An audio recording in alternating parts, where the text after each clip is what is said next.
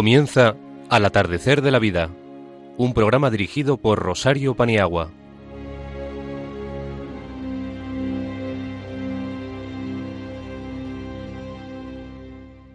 Buenas tardes, queridos amigos, en este tórrido verano en algunas latitudes. Vaya por delante nuestros mejores deseos de salud y mucha paz.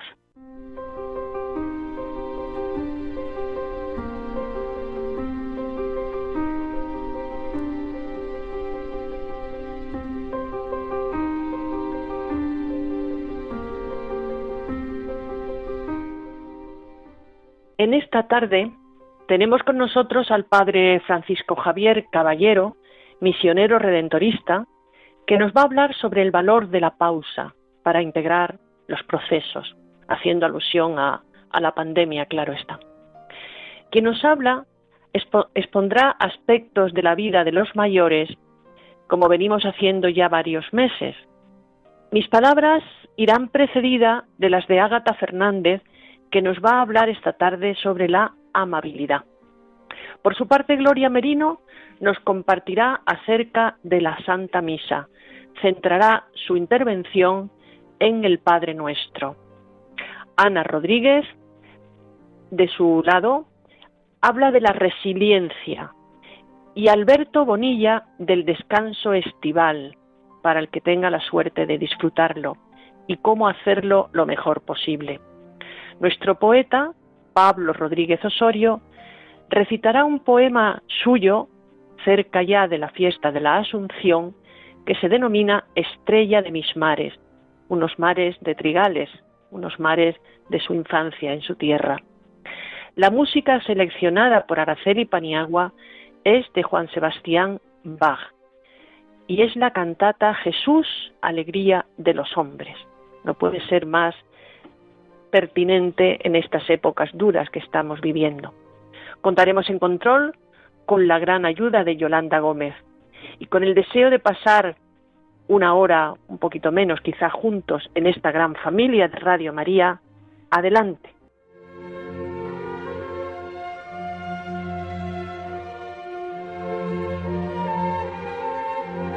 Una voz para este tiempo, con el Padre Francisco Javier Caballero.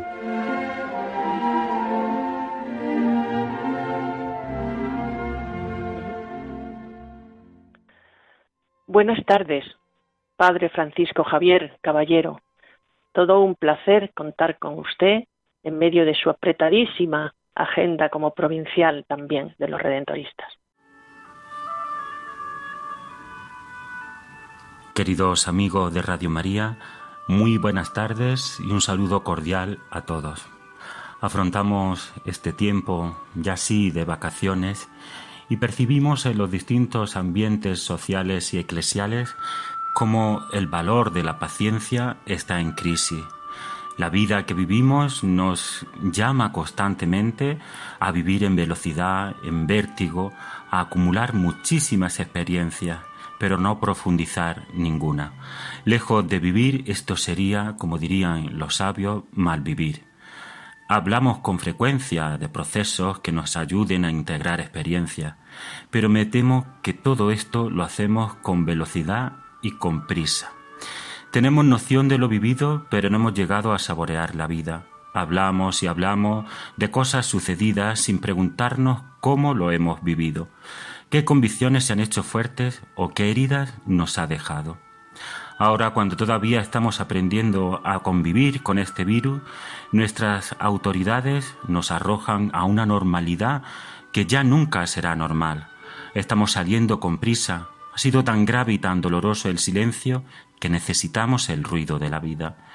El caso es que haya ruido y que parezca vida. Sin embargo, necesitamos tiempo para digerir lo vivido y para fortalecer la existencia de la paciencia y aguante que hemos ejercitado todos durante estos meses. Todavía no hemos hecho el duelo de la convivencia con la muerte y el miedo, y es absolutamente imprescindible para empezar este nuevo trayecto que nos toca vivir.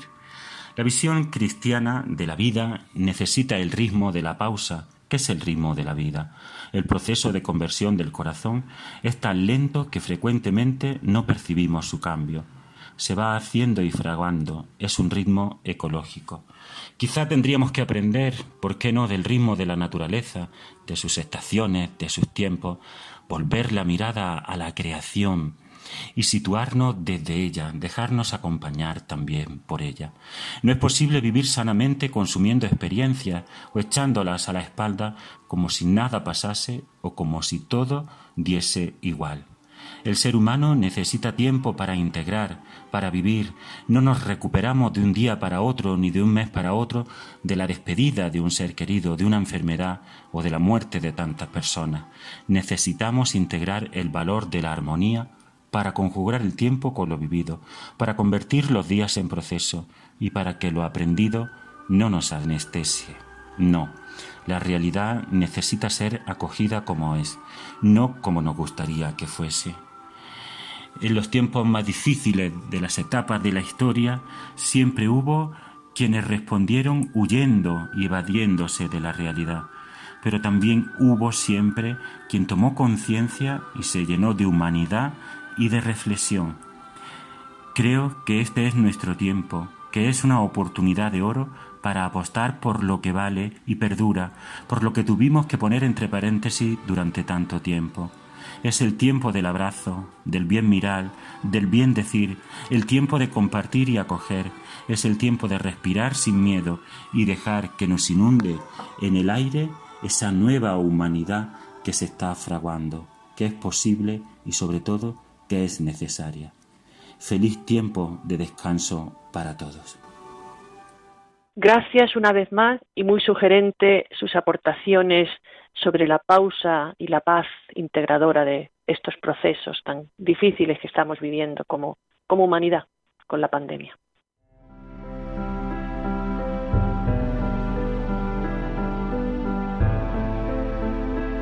La sabiduría de los mayores con Rosario Paniagua.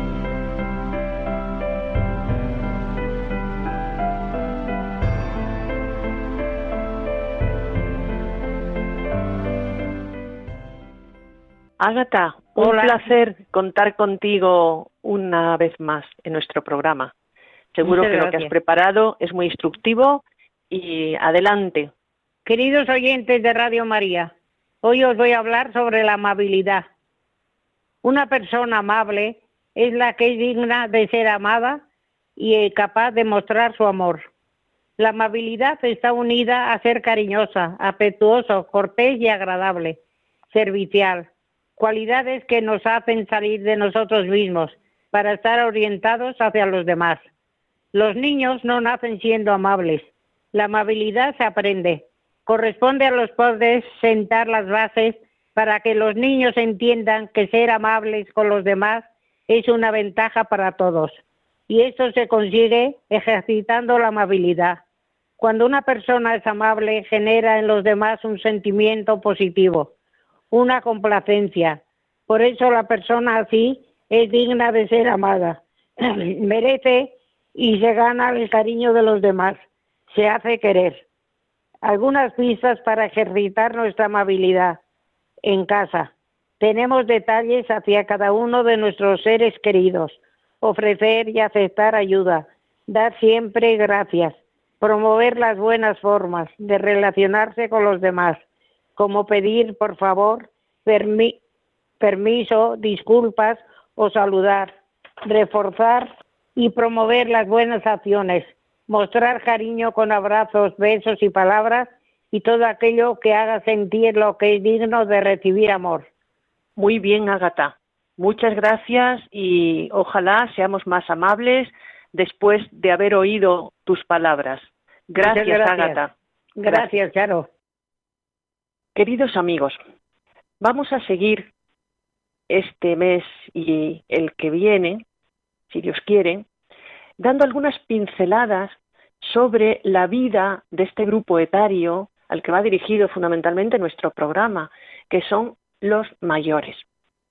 Hay un momento en la vida de las personas que deciden estar solos. Y por duro que parezca, hay que respetarlo. Porque ellos lo explicitan. Hay mucha literatura al respecto, incluso está contemplado en el teatro. El estar solos es una decisión importante, siempre que eso no entrañe riesgos para terceros o para el propio mayor que lo ha elegido. Si hay peligros que esa soledad no sea conveniente, hay que tratar de dialogar con esa persona e incluso si esto no prospera, darlo a conocer en servicios sociales para que de la forma más sutil y más conveniente actúen.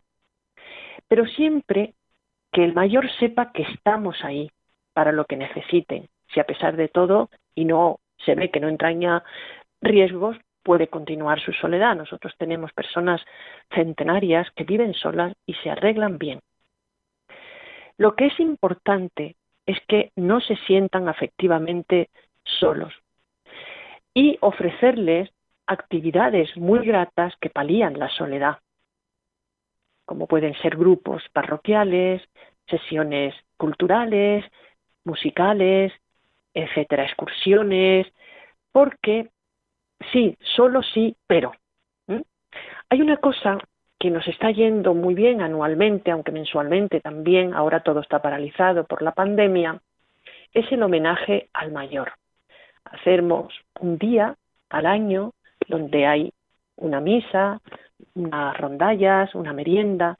Entonces, la soledad elegida, que no, la no elegida, tiene sus momentos de solaz que tendremos que estar muy al tanto los que estamos alrededor de ellos para que se les haga mucho más grata y animar a asistir a lo que se vaya organizando. Hay que ofrecer cosas gratas para que enganche. Aquí, y ya esto funcionaba en Estados Unidos hace muchos años, los grupos de barrio de todos juntos contra la soledad. La no deseada, por supuesto, pero la deseada también. Respetando siempre la autodeterminación del mayor trabajar en red con organizaciones de mayores y remando siempre en la misma dirección. En la gran ciudad, este acompañamiento barrial es más difícil porque en los pueblos se da de una forma natural. Un anciano solo recibe visita, recibe la comida de un vecino, pero en la gran ciudad tenemos que tener mm, mucho cuidado con que esto no se nos vaya de las manos. ¿Y cómo? Pues propiciando el encuentro, propiciando eh, la dinámica relacional.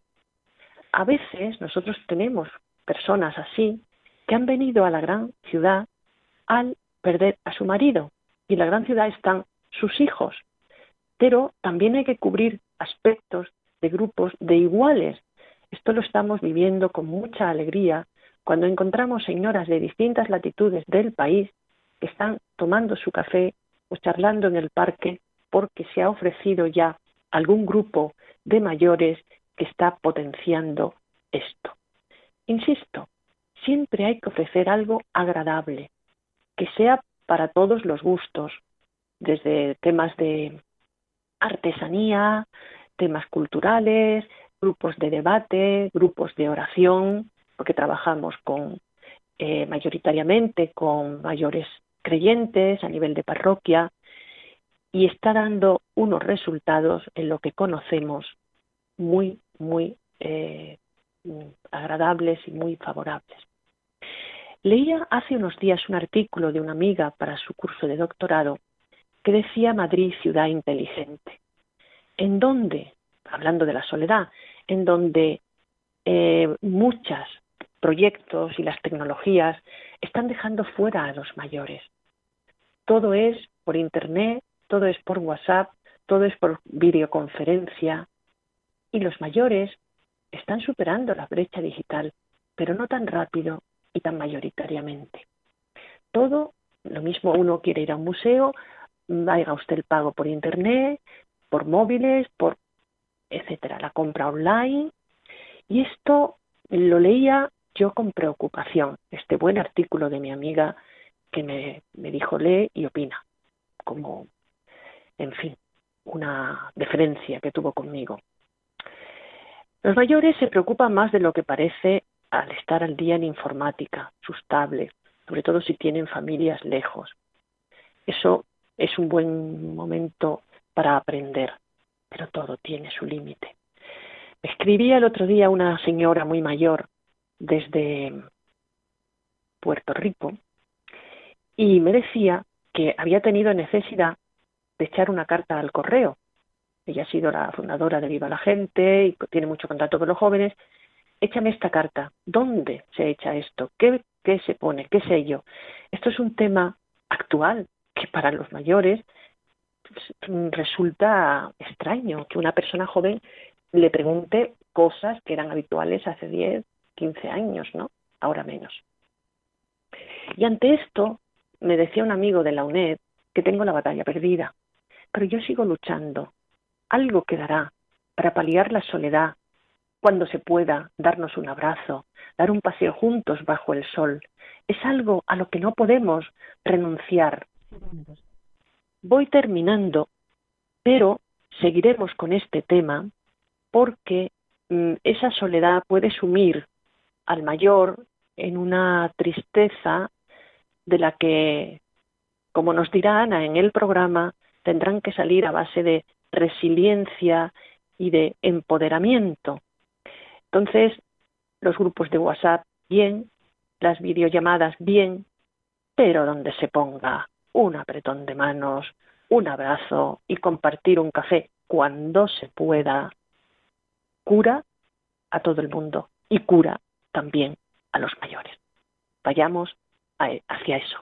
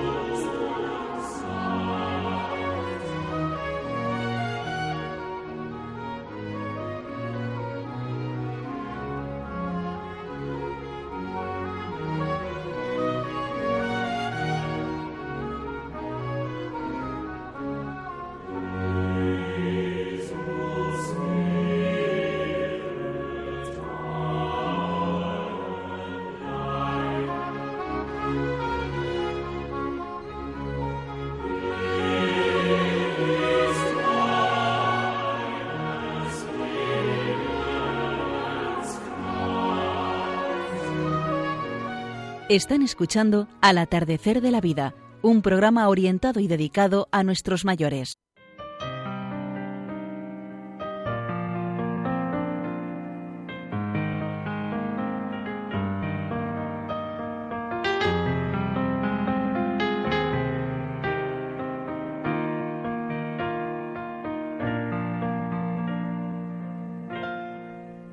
El pensamiento de los mayores con Gloria Merino.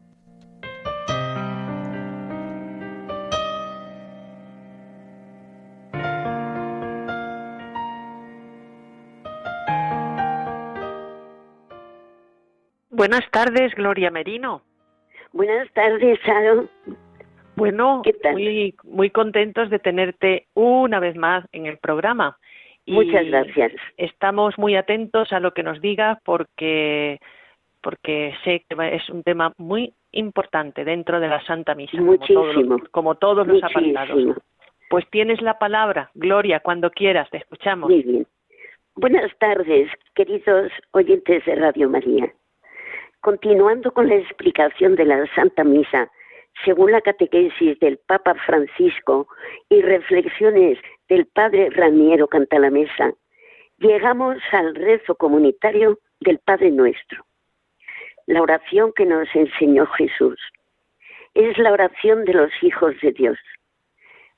Al llamar Padre a Dios, experimentamos la alegría de sentirnos hijos de Dios y hermanos entre nosotros. El gesto de la paz va seguido de la fracción del pan que desde el tiempo apostólico dio nombre a la entera celebración de la Eucaristía. Realizado por Jesús en la última cena, el partir el pan es el gesto revelador que permitió a los discípulos reconocerlo después de la resurrección. Recordemos a los discípulos de Maús. Al mostrarnos el sacerdote el pan consagrado, invitándonos a participar en el banquete eucarístico y reconociéndonos pecadores, decimos como el centurión, Señor, yo no soy digno de que entres en mi casa, pero una palabra tuya bastará para sanarme. Es el momento de pasar a comulgar. En la consagración es el Espíritu Santo quien nos da a Jesús. En la comunión es Jesús quien nos da al Espíritu Santo.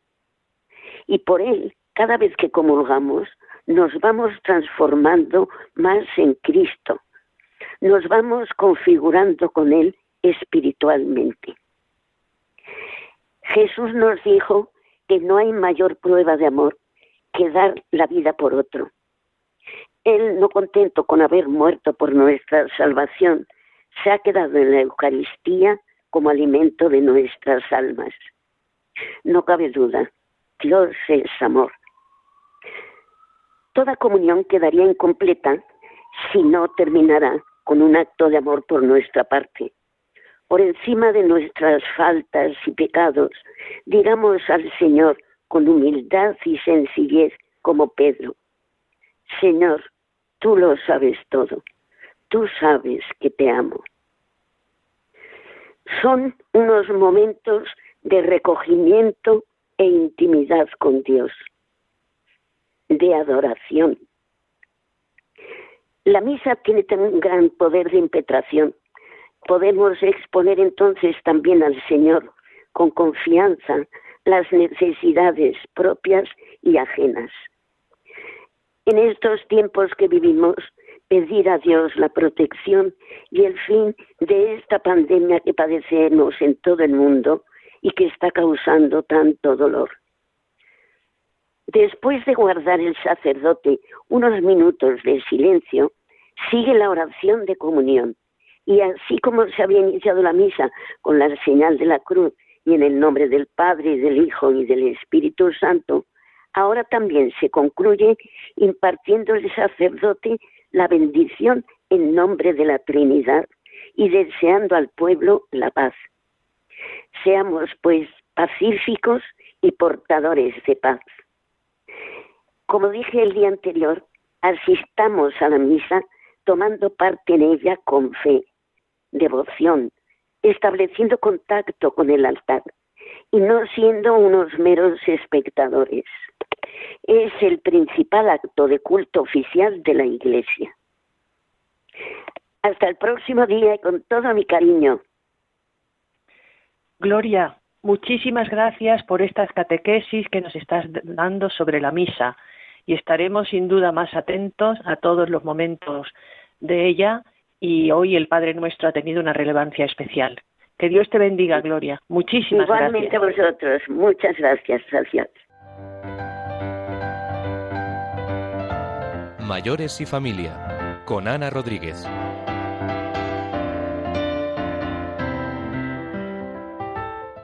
Ana, un placer contar contigo como en tantos programas. Nos vas a instruir seguro sobre un tema muy importante y cuando quieras tomas la palabra y nosotros muy atentos a lo que nos digas.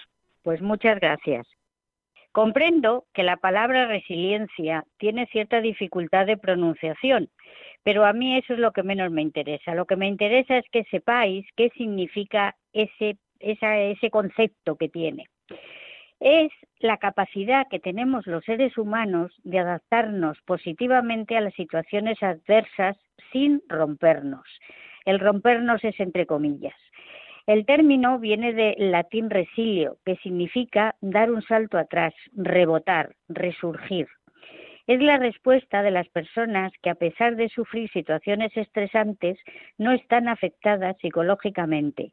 Se han recuperado, se han enfrentado al futuro y vuelven a empezar. Esta postura es comparable al efecto de un arco que se dobla para lanzar una flecha y una vez lanzada se recupera su posición inicial. O la de los juncos que son doblados por el viento pero no llegan a romperse o el pábilo vacilante del que hablaba Isaías, que nunca se apaga. La psicología positiva ahora pone mucha atención en los procesos por los que pasamos las personas, centrándose en las capacidades, valores y recursos que tienen y no en las debilidades patológicas en las que se fijaba antes la psicología tradicional. Esta capacidad se desarrolla a lo largo de la vida, y todos conocemos personas que en situación de estrés, de una muerte de un ser querido, de un abandono afectivo, de un fracaso, de una catástrofe natural como puede ser una riada, un huracán, sacan recursos de no se sabe dónde y consiguen superar la situación. Se doblan como la caña quebrada, pero no se rompen.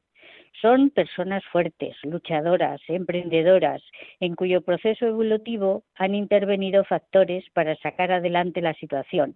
Por ejemplo, una familia sin ayuda, cuidar un enfermo que depende de ti, situaciones económicas poco brillantes, y todo ello con mucha generosidad y no poca voluntad. La resiliencia va más allá de la resistencia, de la fortaleza, del reto, en la capacidad de recuperación ante la adversidad. Y es que a veces las circunstancias difíciles, los traumas, nos empujan a madurar muy deprisa y permiten desarrollar recursos que se encontraban latentes y que hasta el propio individuo desconocía.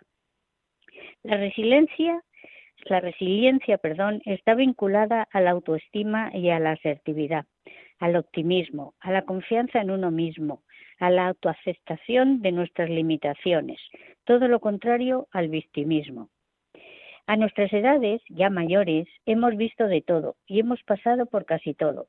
Y a pesar de tener una mochila cargada de equipaje, podemos seguir aprendiendo y enriqueciéndonos con lo que se nos presenta. Ser resiliente no es ser frío ni calculador, es tener fortaleza de espíritu y aprovechar situaciones difíciles para crecer. Ser resiliente es asumir que somos precarios y limitados, pero está convencido de que el esfuerzo todo lo puede.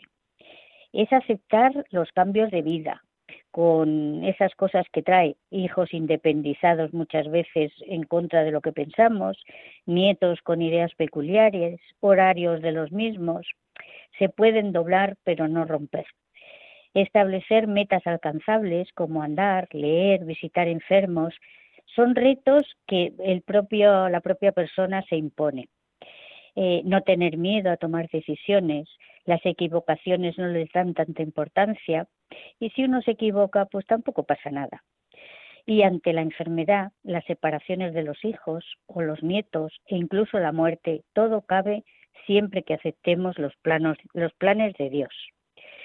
Presento personas que habiendo pasado por situaciones realmente difíciles han sabido darnos un ejemplo de resiliencia. Por ejemplo, todos habréis oído de un investigador, un científico, que se llamaba Stephen Hawking. Este señor que estaba siempre en una silla de ruedas, que hasta para hablar hablaba con un aparato que le distorsionaba mucho la voz, pues este señor que trabajó mucho con el tema del origen del universo, los agujeros negros, todas estas cosas, pues murió en el año 2018. Pues este señor, a pesar de todas sus, eh, dificultades y a pesar de que tuvo al final una esclerosis múltiple homeotrófica, que es la ELA, acabó dando para la historia y para la ciencia muchas investigaciones suyas.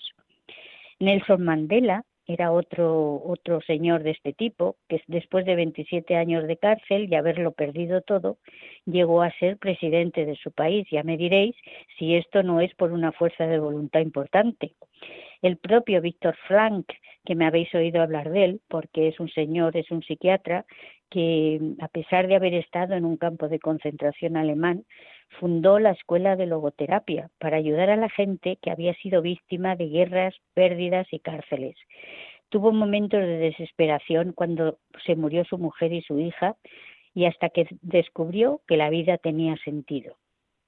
En España también tenemos ejemplos, por ejemplo, Irene Villa y su madre, de los, los, enfermos que están en el Centro de Rehabilitación de Toledo, donde se ayudan unos a otros, los que tienen enfermedades raras o traumatismos múltiples, cómo salen adelante. Eso es todo por ese espíritu de resiliencia que trabajan.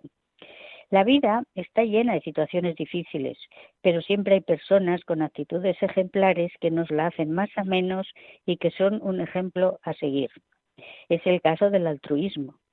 El altruismo implica cierta entrega, sobre todo en lo referente al acompañamiento en el sufrimiento de aquellas personas que están solas o son débiles y aun sabiendo que su problema no se va a solucionar, les acompañan en su dolor. Este sentimiento está muy relacionado con el de la solidaridad, ya que ambos suelen ir unidos. Esta entrega, como norma general, actúa de manera desinteresada, sin buscar un beneficio propio. Se suele actuar así por amor al prójimo o por cierto tipo de creencias, como en el caso de los misioneros o médicos que se dedican a trabajar fuera y con personas que lo necesitan mucho, y eso a costa del mismo interesado. Incluso en el reino animal hay especies altruistas, el delfín, los gorilas, los mismos perros, todos hemos conocido hechos de animales que en momentos especiales han demostrado el cariño a sus amos. El otro día leía yo que un par de elefantes eh, querían enterrar a una cría que habían tenido y que había sido muerta. Bueno, pues la enterraron con su trompa como si fueran unas personas. A mí aquello me llenó de ternura. Las personas resilientes no, no solo son capaces de sobreponerse a la adversidad, sino que van más allá en su crecimiento evolutivo. Para ellos no existe la vida dura, sino momentos difíciles ante los cuales sorprende ver su buen humor, su simpatía, su fuerza.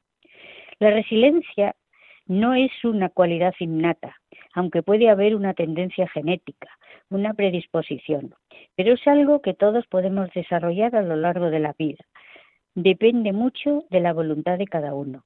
No nacen, se hacen, lo cual significa que han tenido que luchar, han podido ser víctimas de un fracaso, pero no se han dado por vencidas. Son personas creativas. De lo vil han sacado lo precioso, han confiado en sus capacidades y han sabido pedir ayuda sin importarles, porque valoran el trabajo en equipo. Viven el presente, tienen gran capacidad de aceptación, para ellas el pasado forma parte del ayer y el futuro no les preocupa en exceso. Saben disfrutar de los pequeños detalles. Son personas que utilizan las situaciones difíciles para salir fortalecidas de ellas.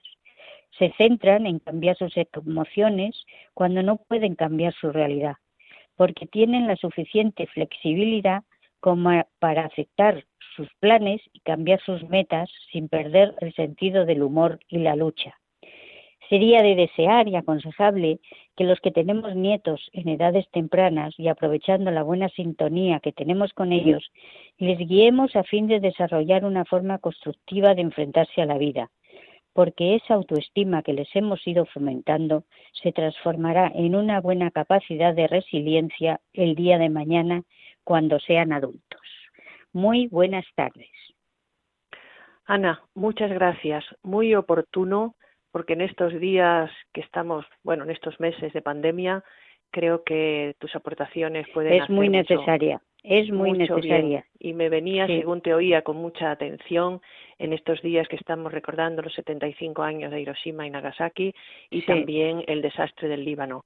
Con lo cual la resiliencia en la vida de una persona es, es muy necesaria es muchísimas gracias muchísimas gracias porque a todos nos viene muy bien lo que has dicho gracias Ana Muchísimas gracias a vosotros y buen verano para todos los que han conseguido salir un poquito.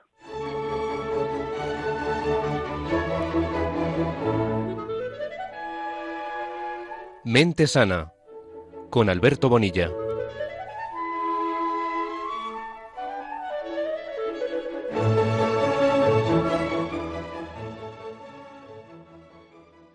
Alberto, somos todo oído para lo que nos hayas preparado, que tiene, creo, algo que ver con el veraneo y las vacaciones. Haznos descansar con tus palabras, Alberto. Adelante. Buenas tardes a todos. Eh, muchísimas gracias, Charo, una vez más por tu generosísima presentación. Y nos adentramos en el Ecuador del verano, en el Ecuador de las vacaciones de verano. Posiblemente algunos hayan tenido ya algunos días de descanso, posiblemente otros estén a punto de cogerlas. En cualquiera de los casos, eh, ahora con todo el problema que tenemos del coronavirus, no siempre ir acompañado de ir a un destino diferente de vacaciones. No obstante, eso no quitará el hecho de que tengamos unos días especiales en los que se deja de trabajar y se puede estar descansando. Eh, quisiera hablar en el día de hoy de las vacaciones en familia. Las vacaciones entendidas como un momento de asueto del trabajo, un momento de descanso de todos los quehaceres y de todas las rutinas en las que estamos metidos. Esas rutinas, al final, lo que nos llevan es a no dedicar tanto tiempo como nos gustaría. De, hecho, los informes eh, sociológicos y las investigaciones psicológicas lo que dicen es que tanto cónyuges como padres, en sentido amplio, lo que quieren es tener un tiempo mm, más intenso, mejor aprovechado con sus familias. No tanto el poder disponer de mayor tiempo, sino el tiempo que se dispone que pueda ser vivido intensamente, que pueda ser aprovechado.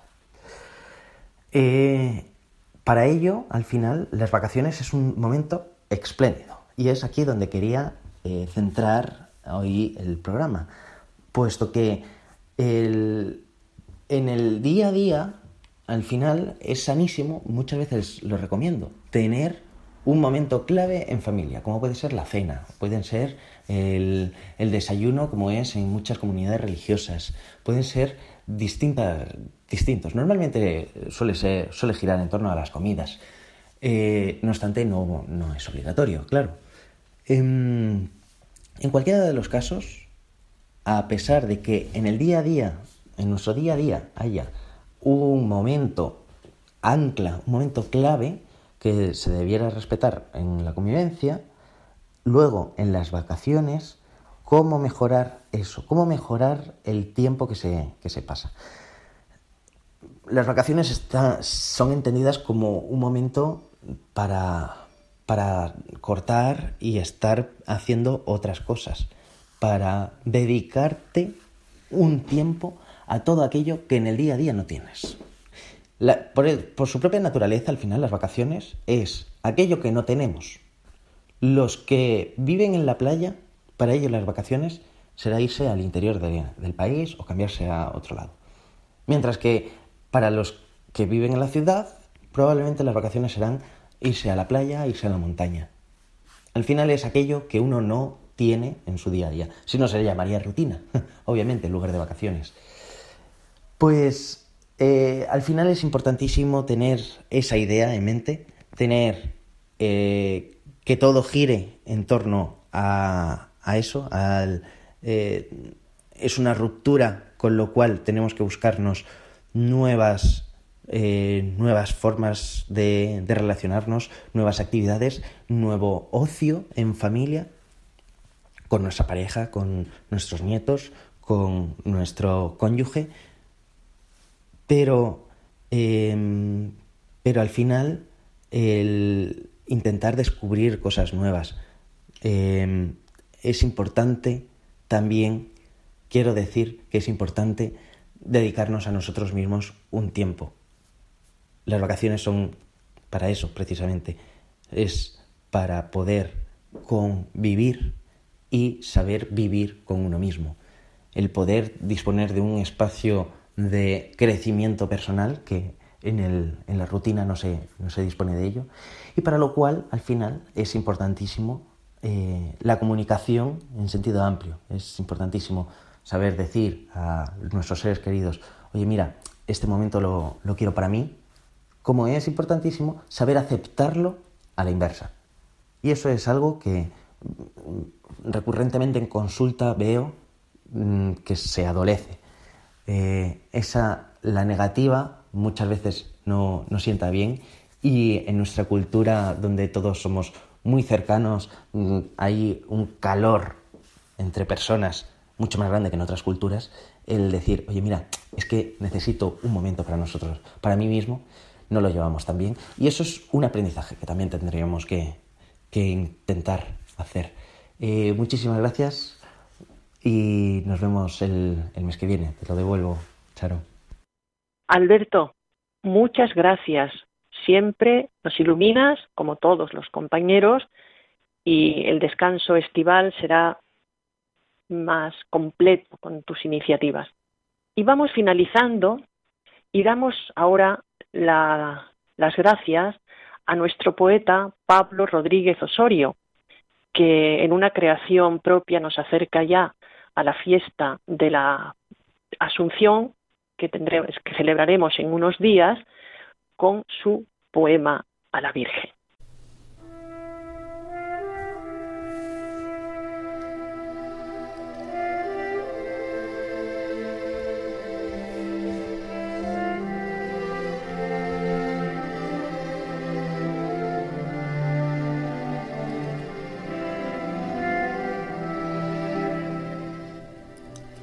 Estrella de mis mares de trigales, viñedos, olivares y amapolas, alumbra con tu luz las turbias olas, herederas de recios vendavales. Perla de amaneceres estivales, el sol en el azul, contigo a solas, en tu manto dibuja caracolas brillantes como auroras boreales. No dejes de alumbrar desde tu ermita, mi Virgen del Socorro, aquellos mares donde acecha temible el oleaje. Y cuando con Jesús tenga mi cita, te suplico que no me desampares para hacer en tu barca el postrer viaje.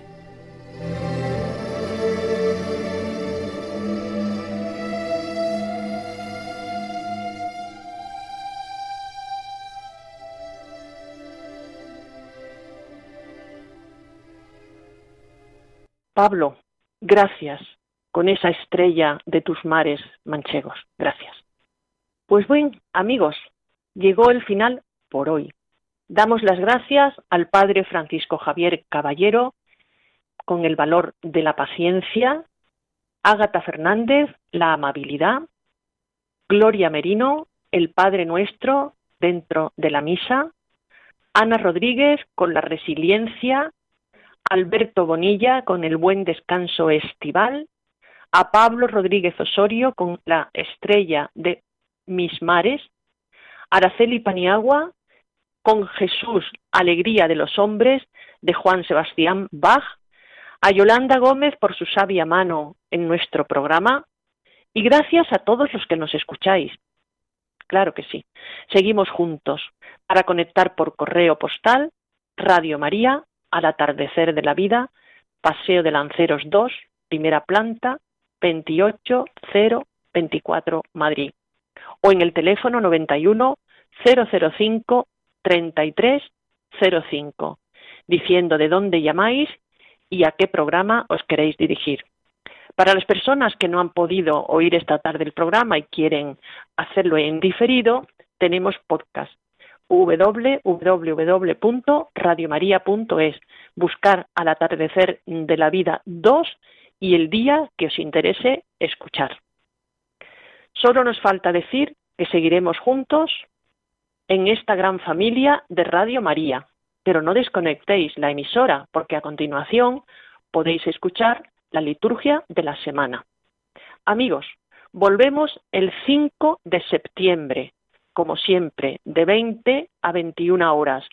Hasta muy pronto. Ya mismo estamos aquí y trabajando para el siguiente programa.